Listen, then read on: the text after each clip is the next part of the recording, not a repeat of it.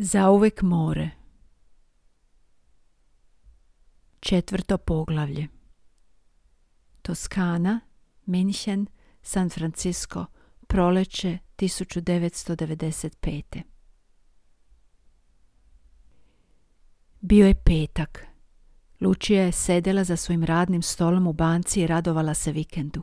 I Fabiju. On je sigurno već jurio u njenom pravcu. Osjećaj uzbuđenosti u stomaku, žudnje. Nisu se vidjeli skoro dve nedjelje. To je dug period, rekao je Fabio na telefonu. Lučija je čutala. Pobrinula se ona za svoje potrebe, ali Fabio nije morao ništa o tome da zna, nije ga se ticalo. A Lučija je bila kraljica diskrecije.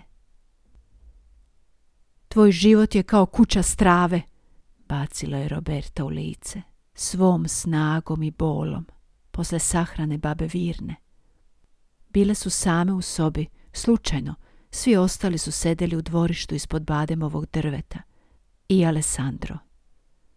Sve na Roberti je iskazivalo predbacivanje. Njen pogled, njene krute ruke koje su neprestano mirno visile pored njenog tijela, njena prava leđa, čvrsto stisnuta usta, a Lučija je čutala.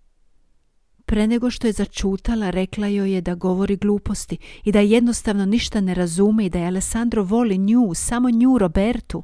I da su oni, Alessandro i Lučija, samo prijatelji, pa čak ni to, u najboljem slučaju dobri poznanici. I da bi Roberta trebalo da prestane da jadiku i da se vrati svom dečku. I na toj tački očaja Lučije već vikala, a oči su joj se napunile suzama i, iako je svoju stariju sestru vidjela kao kroz maglu, njeno prebacivanje jasno osjećala.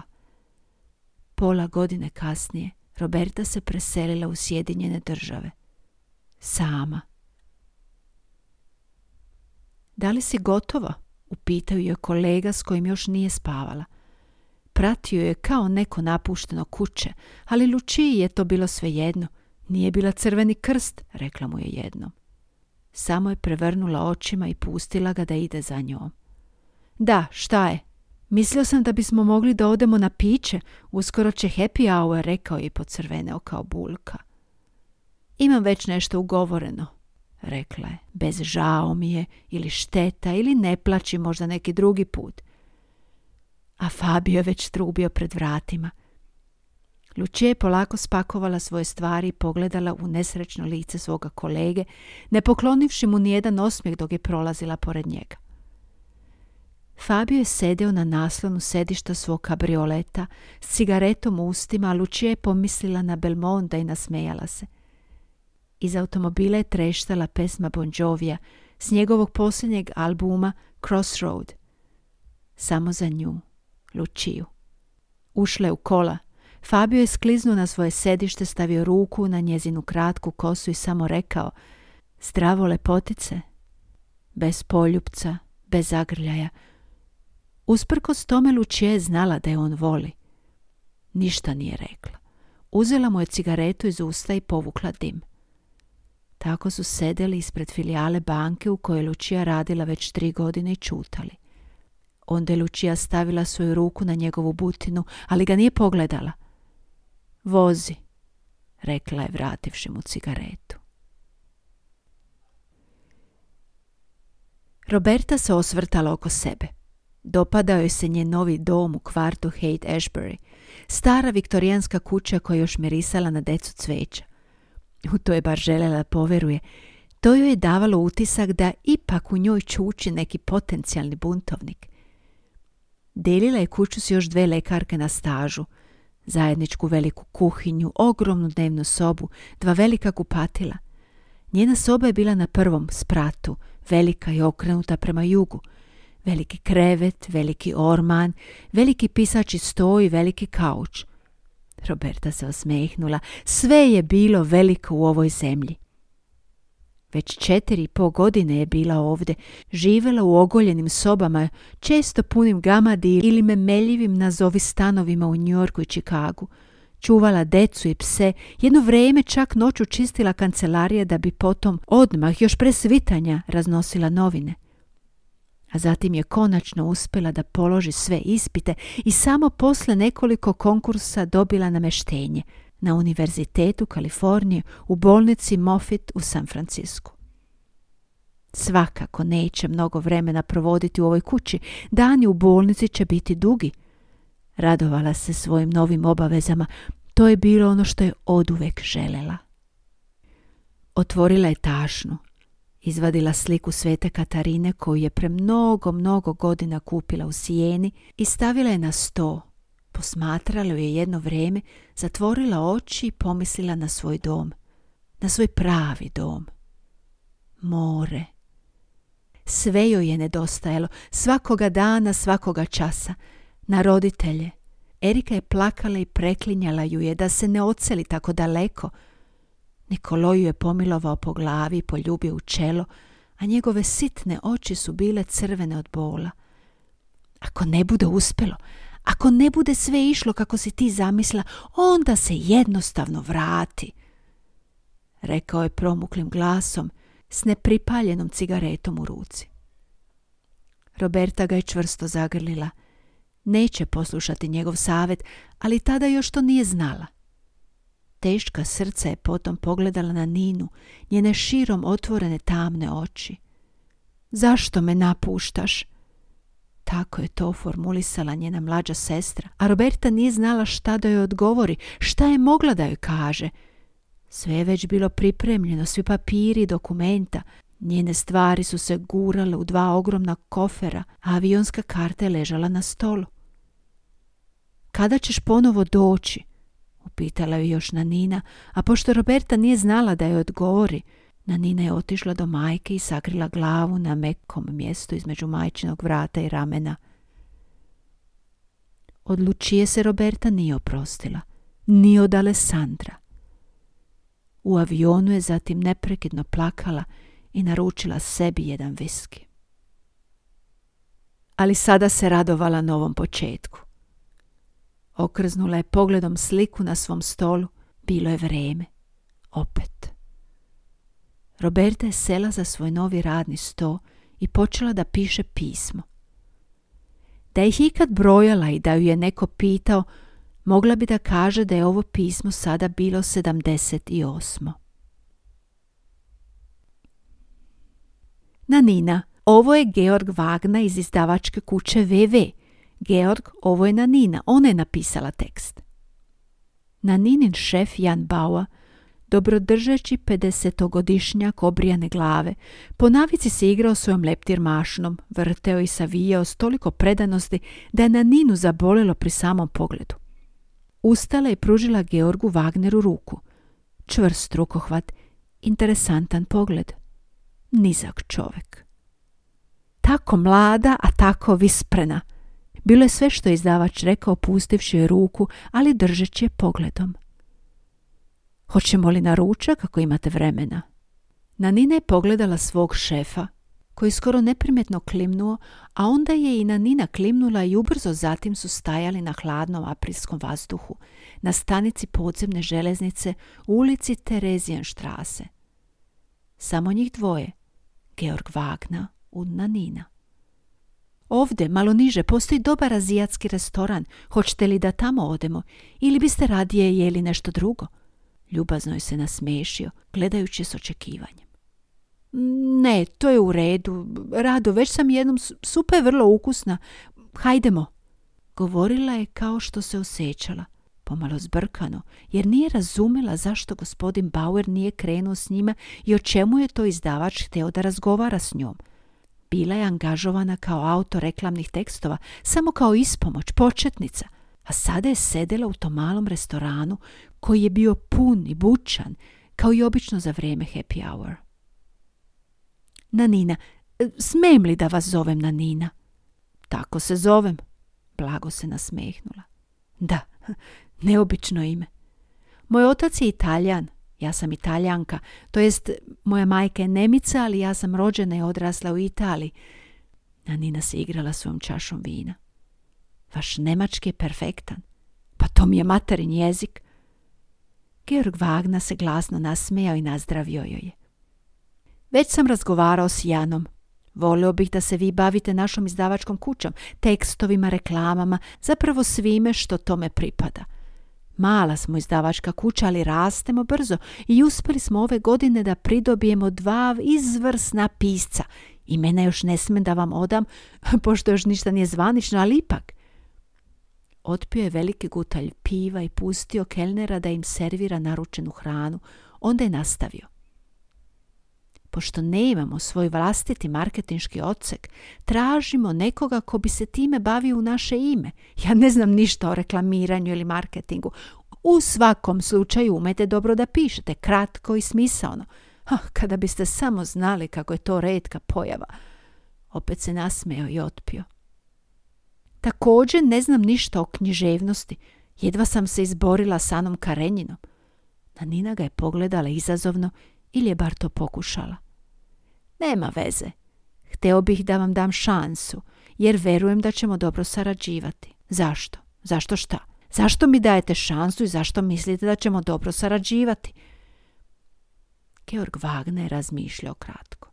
Verujem da zahvaljujući svojoj dvojezičnosti posjedujete drugačiji, viši senzibilitet za nemački jezik. To mi se dopada. Usto želimo da se više posvetimo italijanskoj književnosti. U tome biste također mogli da nas podržite. Njegova čaša je bila prazna i on je dao kelneru znak. Onda je začutao. I pogledao je neodlučan da li bi trebao još nešto da kaže. Mladi ste, hteo bih to da iskoristim. Kako to mislite? Ja bih vas s moje strane podržao, formirao. Pogledao je i široko se nasmijao. Kelner mu je donio pivo. Ne želim da me iko formira, ni vi, ni iko drugi, to mi ne treba. Na ni ne pocrvenila. Pogrešno ste me shvatili. Želim da vam pružim mogućnost da postanete to što jeste, što bi trebalo da postanete. Stavio je svoju ruku na njenu i to je bilo u redu, jer u tom dodiru nije bilo ničeg ličnog, ničeg intimnog, gest poput rukovanja. Dobro, prihvatam. I tako je počelo. Udaj se za mene. Lučija nije mogla čak ni šta da uzvikne. Tako iznenadno je došlo ovo pitanje. I tako tiho je izgovoreno, kao da Fabio ni sam nije bio siguran, kao da mu je to nekako preizletelo nego što je stvarno imao namjeru to da pita. Već je pao mrak. Ležali su na krevetu u njegovoj hotelskoj sobi. S prozora se nije vidjelo more, to im nije bilo bitno. Imali su druge prioritete, bolje poglede. Čutali su. Lučija se nadala da on neće ponoviti svoje pitanje, svoj predog ili šta god to bilo. Fabio se nadao da ga nije čula ili da će odmah reći da. Nije mogao sebi sasvim da objasni svoju neodlučnost. Puni iščekivanja ležali su jedno pored drugog u tišini, svesni svoje nezgrapnosti. Aprilsko veče je bilo blago. Lučija se umorno podigla i pogledala Fabija. On ju je povukao prema svojim ustima i strasno poljubio. Privukao je sebi izgledalo je kao da su zaboravili na pitanje ili zahtev, na ludilo. Dugo je tako izgledalo. Onda, ipak, hoćeš li da se udaš za mene?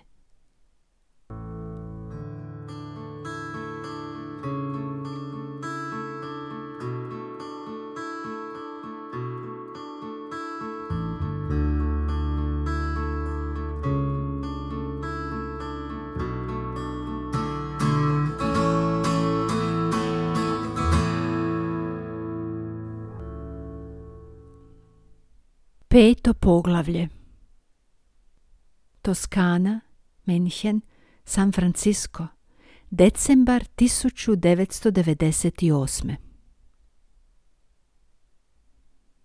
Otvorila je oči i donela odluku.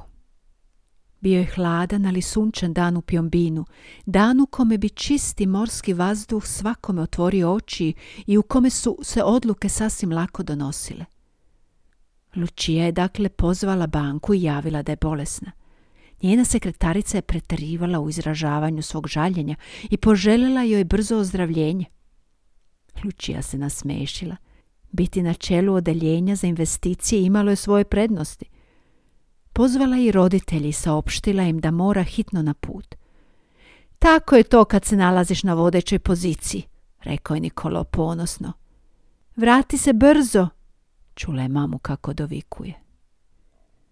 Lučija se spremila, spakovala torbu i u žurbi napustila stan. Njen mali Fiat bio je parkiran odmah ispred kapije i ona je ubrzo već bila na autoputu ka severu. Kada je stigla u Firencu, pozvala je Fabija. Ja sam. Kakvo iznenađenje. Gde si? Pred tvojim malim studijom. Da li mogu da ostanem nekoliko dana? Muk. Fabio? Da? Ja sam, Lučija. Muk. Dakle, mogu li ili ne mogu? Drska si. Lučija nije smatrala da je drska. Smatrala je da je iskrena i direktna. Zbog toga nije ništa rekla, nego je jednostavno sačekala da vidi šta će on još reći. Dolazim odmah. Ali nije odmah došao. Kada se zatim ipak pojavio, njegova kosa je i pored decembarske hladnoće bila još vlažna, a bio i sveže obrijan. Lučija se nasmešila, ali nije mu ništa rekla. Fabio ju je pogledao. Trudio se da se ne osmehne, ali Lučija je odmah vidjela da mu je drago što je vidi. Prošlo je dosta vremena, rekao je. Od tvoje svadbe, pomogla mu je Lučija da se priseti. Toga se sećam, toga se vrlo dobro sećam. Tako su stajali pred starom zgradom u čijem je potkrulju Fabio imao mali fotografski studio i jedan krevet. Otključao je i oni su se jedno za drugim popeli za stepenice. Lučija je bila svesna njegove telesne prisutnosti. Na momenat se prisjetila tog letnjeg dana pre tri godine, kada je Fabio rekao da, devojci koju je poznavao tek mjesec dana i koja ga je zaljubljeno gledala svojim krupnim očima. Nikada ga Lučija nije tako gledala, nikada. Nijednom u svih onih sedam ili osam godina njihovog poznanstva. Namah se prisjetila čutanja i prečutkivanja koje uslijedilo između njih onomad poslije njegovog pitanja u hotelskoj sobi u Pjobinu. Kao da ništa nije bilo. Spavali su još jednom poslije toga i onda je Fabi otišao. Nekoliko mjeseci kasnije Lučija je dobila pozivnicu za venčanje. I otišla je. Bilo joj je smešno, kao da se radi o nekoj šali. Nije očekivala da će joj zasmetati, nije ga volila. Pa opet prevarila se. Zabolilo ju je. Fabio nije obraćao pažnju na nju. Plesao je sa svojom tako mladom nevestom i drugim ženama. Kada je Lučija osjetila da je dovoljno popila, otišla je do njega. Uzela ga za ruku i krenula prema podijumu. Piu bela koza, svirao je bend. Prvo su im se sreli pogledi, onda su zajedno nestali. Bila je divna, blaga letnja noć i Lučija nije mislila na svoju haljinu. Zašto si to uradila? Upitao je još bez daha. Zašto si ti to uradio? Uzvratila mu je pitanjima, poljubila ga energično. Od te noći se nisu više vidjeli, a sada su stajali jedno nasuprot drugome u maloj prostoriji i nisu znali kuda da pogledaju. Hvala, rekla je Lučija držeći još tašnu u ruci. Zašto ja? Zašto ovdje? Da li u celom gradu nije bilo ni jedne slobodne sobe? U to ne mogu da poverujem. Dakle, zašto? Glas mu je bio miran i Lučija je pomislila kako se to ranije redko dešavalo, kao da ga je sama njena prisutnost već uzbuđivala. Čutala je. Imala je dovoljno novaca da iznajmi sobu u bilo kojem hotelu. I što uopšte radiš ovdje? Zar ne moraš da radiš? Da li si službeno ovdje? Fabi je postao nestrpljiv, a jedino što je Luči palo na pamet da uradi bilo je da ga zagrli. Fabio je uzvratio zagrlje bez oklevanja, toliko brzo ju je skinuo da je Lučija morala da se nasmeje. Zatim su ležali na krevetu jedno na drugome, jedno u drugome. Fabio nije mogao da prestane da je dotiruje kao da mu pripada. Već odavno je pao mraka da je Lučija ustala, obukla se i rekla Odoh ja, hvala. Poljubila ga i napustila je stan s ključem u tašni. Iako se nadala da neće morati ponovo da dolazi. Peške je prešla preko mosta Amerigove spući, pa preko trga della Stazione, u ulici Nacionale do trga dell'Independenza, tu, u jednoj zgradi na čošku, Alessandro Lang je imao mali stan. Kupio ga je pre nekoliko godina što je Lučija saznala preko drugih. Našla je zvono, pritisnula dugme i čekala. Ništa. Onda još jednom. Udaljila se malo od ulaza i pogledala nagore, samo tri prozora su bila osvetljena. Lučija je izvadila cigaretu iz tašne zapalila je. Pušila je sasvim mirno, razmišljajući o sljedećem koraku. Ali nije imala o čemu da razmišlja. Morala je da nastavi za Luku, morala je tamo da ga potraži. Lučija još nikada nije bila u Luki, čak ni kao studentkinja. Osvetljene zidine starog grada nemo su je pozdravile. Lučija se začudila, iako nije imala vremena ni strpljenja za razgledavanje. Alessandrov grad, pomislila je. Znala je da Alessandrovi roditelji žive u starom delu grada. Roberta je spominjala njihov stan u starogradnji. Lučija se provezla kroz kapiju San Pietro i dugo je tražila telefonsku govornicu. Grad je bio kao napušten. Počela je da pada kiša. Lučiji je bilo hladno, a palo je na pameti da od doručka ništa nije okusila, mada je mnogo cigareta popušila. Posle nebrojeno mnogo krugova naišla je najzad na jednu govornicu s telefonskim imenikom i pronašla ono što je tražila, iako nije osjetila olakšanje zbog toga. Bez razmišljanja pozvala je sa svog mobilnog broj koji je zapisala. Da, Alessandro. Lučija ovdje, Glas je nije izdao i Lučija je bila zahvalna zbog toga. Sitnice koje život znače, greške namerne ili slučajne. Alessandro je čutao. U Luki sam, rekla je mirno, kao da to radi svakodnevno. Poziva čoveka koji nije htio ni da čuje za nju jer ju je okrivio za svoj gubitak. Ali posle tri godine čak i veći zločini jednom zastare. Pošto joj Alessandro nije izlazio u susret, nastavila je jednostavnim rečenicama.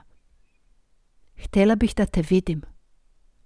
O toj rečenici Lučija prethodno nije razmišljala, nije znala da li će reći želim, hoću ili rado bih. Sve je tada bilo moguće. Sada ne više. Molim te, dodala je Lučija brzo, kao da se radi o nekoj magičnoj reči koja otvara sva vrata. Da vidim da li je mama bila u pravu, Pomislila je Lučija i osjetila veliku potrebu da se glasno nasmeje, ali nije se usuđivala jer je osjetila da joj to sada ne bi bilo od pomoći. Gde si? Čulo se napokon s druge strane. ne znam točno, čekaj. Osvrnula se u potrazi za uličnim natpisom. Via Sant'Andrea. Alessandro je ostavio da čeka. Lučija je upalila cigaretu. Osjećala se bolesno, bespomoćno, kao neka mala devojčica – a čekanje joj nije prijalo. Možda bi trebalo da prekine vezu i potraži neki hotel, pa sutra doći ću po tebe. Ona je čekala i on je došao. Ostavila je svoja kola na mestu na kojem ih je parkirala. On je uzeo njenu malu putnu torbu i hodali su jedan pored drugoga bez dodirivanja, a Lučiju je bolelo celo telo. Da li zbog gladi ili žudnje, nije mogla da kaže. Onda su stigli do stana. Alessandro je spustio njenu torbu u hodnik, odveo je do dnevne sobe i se u fotelju. Ona je ostala da stoji. Alessandro, ne govori. Još ne. Alessandro je promatrao uskodno osvetljenoj sobi. Noge su je drhtale. Da li smem da sednem? Nije mi baš dobro. Dan je bio dug. Ne sačekavši da je odgovori, pale na sofu. Smračilo je se pred očima. Lučija je samo stigla da pomisli kakva drama pre nego što nije više mogla da misli. Nanina se probudila i osmehnula.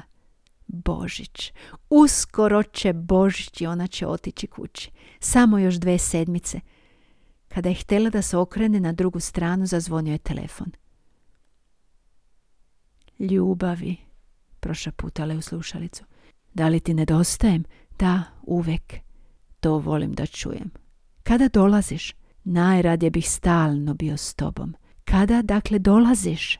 Držao bih te u mojim rukama i kada ćeš biti ovdje? Ljubio bih te tvoje usne i tvoje... Znači ne dolaziš, rekla Nina mirno i uspravila se.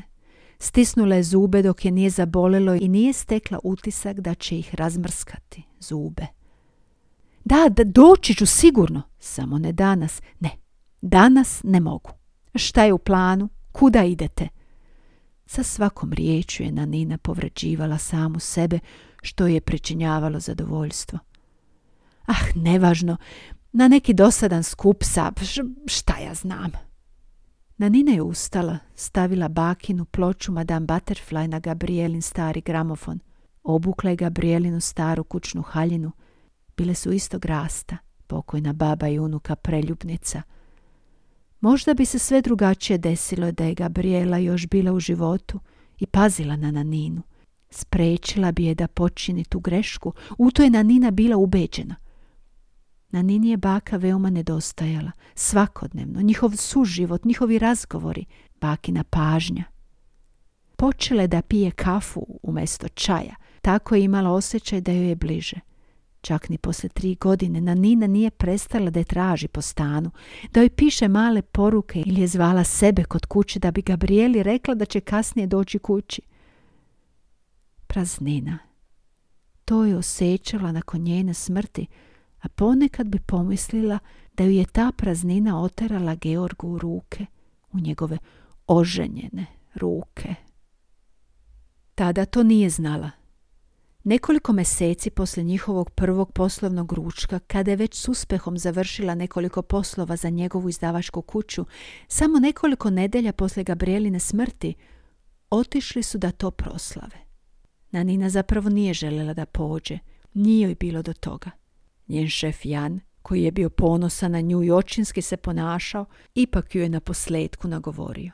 On, Georg i još dvojica kolega iz izdavačke kuće VV krenuli su zajedno. I sam autor knjige, naravno. Hans Higelmaja. Internet, komunikacija sutrašnjice, zvala se knjiga.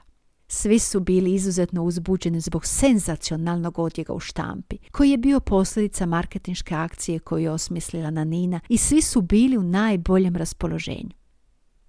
Nanina je prilično odsutno pijuckala vino, sedela između Jana i autora knjige i čutala je većinu vremena. Pre nekoliko dana je stajala pored otvornog groba svoje bake i nakon što su se sada i njeni roditelji vratili kući, nije se samo osjećala samom, bila je zaista sama. Podigla je pogled i susrela se s Georgovim plavim očima. Gledao je toliko intenzivno da joj je u početku bilo neprijatno, a onda je probudio njenu radoznalost. Nanina je u tom trenutku imala skoro 23 godine. Odavno nije više mislila da je svaki muškarac želi da će skočiti na nju. S druge strane nije još nikada imala pravog dečka. Nije čak nikada ni bila zaljubljena. Robertu je to zabrinjavalo. Njena pisma su bila puna dobrih saveta i brižne podrške. Lučija je zbog toga zadirkivala, dobronamjerno, ali ipak. Erika nije ništa rekla, samo joj se ohrabrujuće osmehivala. Da li više voliš žene? Upitao je Nikolo, a Nanina je morala da se nasmije, iako joj je bilo neprijatno, isto kao i njenom ocu. Ali morao je da je pita, pošto je sigurno mogao nekako da joj pomogne. Nije trpeo tajne u svojoj porodici. Ne, tata, odgovorila mu je Nanina i time se ta tema završila. Nemoj da se brineš, daj sebi vremena, rekao je zatim i pomilovao je po glavi. Georgov pogled je nije napuštao cele večeri. Na Nina je postala nervozna, nije mnogo toga znala o njemu. Znala je da nema dece. Nikad se nije raspitivala da li ima ženu. Njihov odnos bio je strogo poslovan, to nikada nije bila tema njihovog razgovora, a bilo joj i svejedno. On je bio taj koji je postavljao mnoga pitanja, tako da je znao da ima dve sestre i da joj je umrla baba. Ali čovjek ne mora da bude u prijateljskom odnosu da bi saznao takve stvari. Odvezao bih vas kući na Nina ako smijem.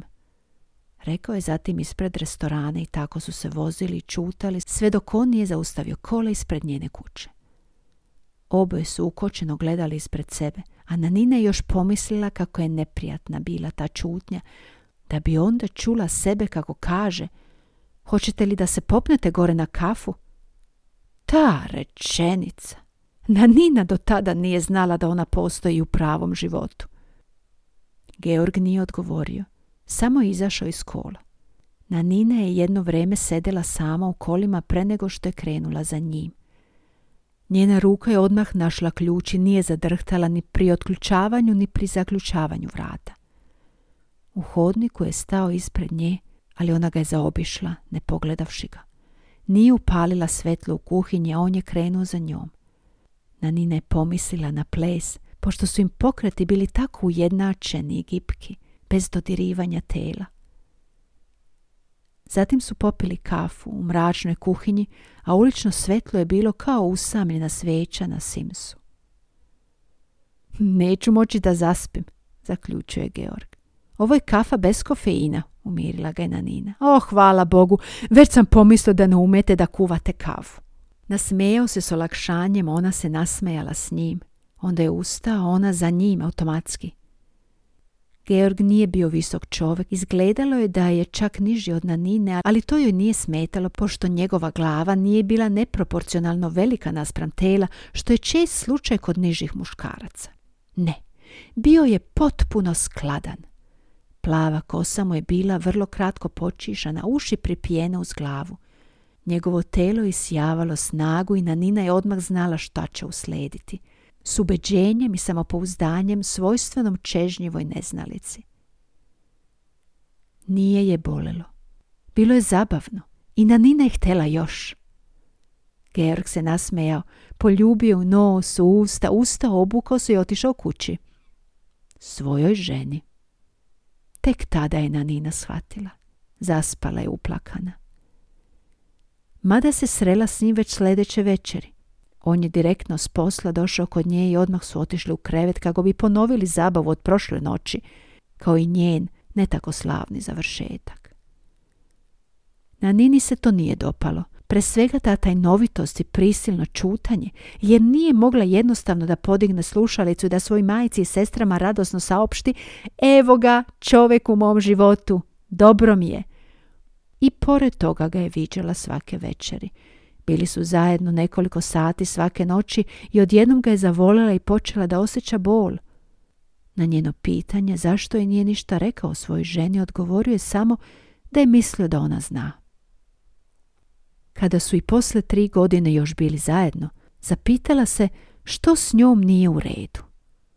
Razočaranja poput tog bila su njen hleb nasušni i voda. Hm, verovatno je bilo vrijeme da prestane s dijetom. još dve nedelje do Božića. Jedan hladan, veoma hladan dan u Rionel Elbi, vetrovit. Vrhovi čempresa su podrhtavali, a njihove kratke senke su se uzbuđeno njihale. Neljubazno sunce. Lučija je rano ustala kako bi zapalila peć u kuhinji. Drvima, vrlo romantično, nepraktično i dugotrajno. Ostala je da sedi ispred peći, ne bi li se ugrijala uvijena u čebe – i kafu je već skuhala, držala je šoljicu i zahvalno uživala u vrelini koja je isparavala i grejala joj ruke, iako nije mogla da joj dosegne do ramena. Osmehivala se novom danu, ni sanjalački, ni odsutno. Otvorila je vratanca peći i nagnula se da vidi da li se vatra razgorela. Plamen je obasio njeno lice i još raščupanu kosu. Tako je hladno! Lučija se brzo okrenula i poklonila Alessandru jedan ohrabrujući osmeh, ustala, spustila šolju kafe na sto i zagrlila ga. On je uzvratio, zagrla i drhteći celim telom. Dobro jutro, rekla je tiho. Umreću od zime, ubeđen sam u to. Gluposti, peće skoro vrela. Kako sam preživeo noć, pitam se. Ja sam bila tu, ja sam te da, sećam se. Alessandro je otišao do peći, čija je gornja ploča već poprimela tamno crvenu boju, ispružio ruke i grejao ih. Lučija ga je posmatrala. Onda mu je prebacila svoje čebe preko ramena. Hvala, Prošaputao je kao da se pribojavao da će nekoga probuditi, kao da se plašio da će ga neko čuti. Sami smo ovdje, Alessandro. Nadam se. Nešto nije bilo u redu. I Lučija nije bila samo zabrinuta, već je osjetila kako se panika razbuktava u njoj, gnezdi se u njenom stomaku i polako ovladava njenim mišićima. Kada je Lučija pre par dana u Luki došla sebi, ležala je pokrivena na sofi. Alessandro je sedeo pored nje na rubu sofe i gledao je, neodlučan. Pokušala je s osmehom, što je nije baš uspelo. Pokušala je da se uspravi, ali on ju je zadržao. Moramo da razgovaramo, rekao je, ostavivši svoju ruku na njenom ramenu. Lučija je samo klimnula. Onda se neočekivano, kakav je bio i ostatak njenog putovanja, sagnuo prema njoj i poljubio je. Proveli su noć zajedno i prije nego što je Lučija zaspala upitala ga još gdje su tvoji roditelji? Alessandro je odgovorio mama je u vili, a tata je umro pre tri godine. I Lučija je stavila ruku na njegove gole grudi i rekla žao mi je, nisam znala. I Alessandro je uhvatio njene prste i poljubio ih, na šta se Lučija zadovoljno osmehnula, napuštajući ga polako, kako bi pošla u susret snu koji je zapravo ležao pored nje u krevetu. Ona mu se bojažljivo približavala svom snu. Dva dana su proveli tako. Alessandro je bio nežan i strastven. Kuvao je za nju, a uveče je čitao svoje pesme. Kada je jednom zevnula, on je to primetio, zaklopio je svoju svesku, iako se ona pobunila, odbijao je da nastavi da čita. Lučija ga je malo zadirkivala, sasvim blago i oprezno, ali ništa nije vredilo. I pošto Langovi nisu imali televizor u kući, otišli su u krevet i vodili ljubav. Lučija ga je svakako volela. Sve ostalo je stajalo u nepročitanim stihovima, koji su ostali da leže na velikom pisačem stolu u biblioteci. Onda je došao petak i Lučija je predložila Alessandru da pođe s njom na ostrvo – koje ostrvo? Upitao je začuđeno, ona mu je odgovorila, naše, Elbu. Na što i on zapanjeno pogledao, ali nije rekao, da li si ti poludela? Ne, on ju je samo gledao i ona je izdržala njegov pogled i pošli su još istog dana njenim malim fijatom. Na trajektu za Portoferrajo sedeli su u salonu. Lučija je bila srećna, stalno se osvrtala da vidi da li možda nekoga zna i nadala se da to neće biti slučaj. Alessandro nije skidao naočare za sunce, izgledao je otmeno. Vozili su se uzbrdo. Ostrvo je zimi izgledalo kao da je napušteno. Kada su stigli do dvorišta već je pao mrak, a kuća je izgledala kao zaboravljena. Čak i teta Damjana zimu provodila u Pjombinu, što je bilo dobro. Na stepenicama je Lučija onda poljubila čoveka koji je posljednji put bio tu s njenom sestrom. Pogledala ga u oči, ali nije mogla ništa u njima da prepozna, bilo je već mračno i hladno. Otišli su u krevet i volili se do kasno u noć. Lučija se nije pokajala i nije imala grižu savesti. Zaspali su čvrsto zagrljeni. Nikada ranije i ni sa kim nije mogla da zaspi zagrljena. A sada ovo povlačenje, osetno, odlučila je da ga ignoriše. Hajde da doručkujemo, onda želim da ti pokažem nešto. Nisam gladan, meni je tako hladno. Naslonila se na njegova leđa i obavila ruke oko njega. Odlučna da ne dopusti da joj išta pokvari to što je sada imala. Onda popi kafu pa da krenemo, prošaputala je. Kuda? Vidjet ćeš. Okrenuo se prema njoj i ona je potražila njegove usne, ali on se izmakao. Nikakva pitanja, nikakve konfrontacije. Osmehnula mu se, prerasla svoju sobstvenu senku, ali nije imala vremena da bude ponosna na sebe. Pomilovala ga je po obrazu i sela opet na stolicu pored peći, uzela šolju i otpila kafu. Kafa se već bila ohladila i ona je stavila šolju na ploču peći. Alessandro je otišao do prozora i pogledao napolje. Bio je vedar, sunčan dan, svuda inje. u daljini more. On je zadrhtao i zagrnuo se jače čebetom. Lučija ga je posmatrala nemo, otpila ostatak kafe u jednom gutle i ostala. Tako, hajdemo napolje. Alessandro i dalje stajao pored prozora ne govoreći ništa. Lučija je izašla iz kuhinja kada je zatvorila vrata za sobom. U hodniku ju je zapahnula hladnoća kao snažan udar vetra i oduzeo joj dah. Otrčala je u sobu i obukla prvo što je palo pod ruku. Malo je psovala, sasvim tiho i nerazgovetno. Naježila se po celom telu, svuda. Htjela je da se nasmije, ali nije uspjela. Njeno telo nije imalo dovoljno snage i zato. Osjećala se kao ogromni luk kada se vratila u kuhinju. Alessandro je još stajao pored prozora. Lučija je spustila njegove stvari na stolicu pored peći. Evo, možeš ovdje da se presučeš, preko puta je neizdržljivo. Okrenuo se, pogledao iznenađeno kao da nije mogao sebi da objasni njeno pojavljivanje. Rešila je da to i dalje ignoriše sve dok ga je još osjećala na sebi, pa je otišla u kupatilo dok se stizalo kroz kuhinju. Brzo se umila, oprala zube i stavila samo malo kreme na obraze koji su bili suvi i grubi pod prstima. Pomislile na prethodne noći i dane pre toga, na Alessandre i na to koliko joj je prijao. Začula je kucanje. Alessandro je ušao obučen s osmehom. Lučija je uzvratila osmeh, odlučna da provede jedan nezaboravan dan. Dalje od toga nije željela da misli. Jesi li gotova? Prvo su se odvezli do Porto Azura i doručkovali u luci, šetali, s rukama sakrivenim od zime u džepovima Aleksandrove jakne. Nisu mnogo pričali, nebo bez oblaka, beskrajno ledeno plavo more i skoro belo sunce, rekli su sve. Onda su krenuli dalje. Lučija je sve isplanirala, što nije bilo tipično za nju. Na poluostrvo Kalamitu. Prvo na Kapoliveri i uz zapadnu obalu do uvale na Morata. I na Morata. Alessandro je se nasmešio s podignutim obrvama. Lučija je slegla ramenima. Držeći se za ruke krenuli su ka obali mora još u tišini.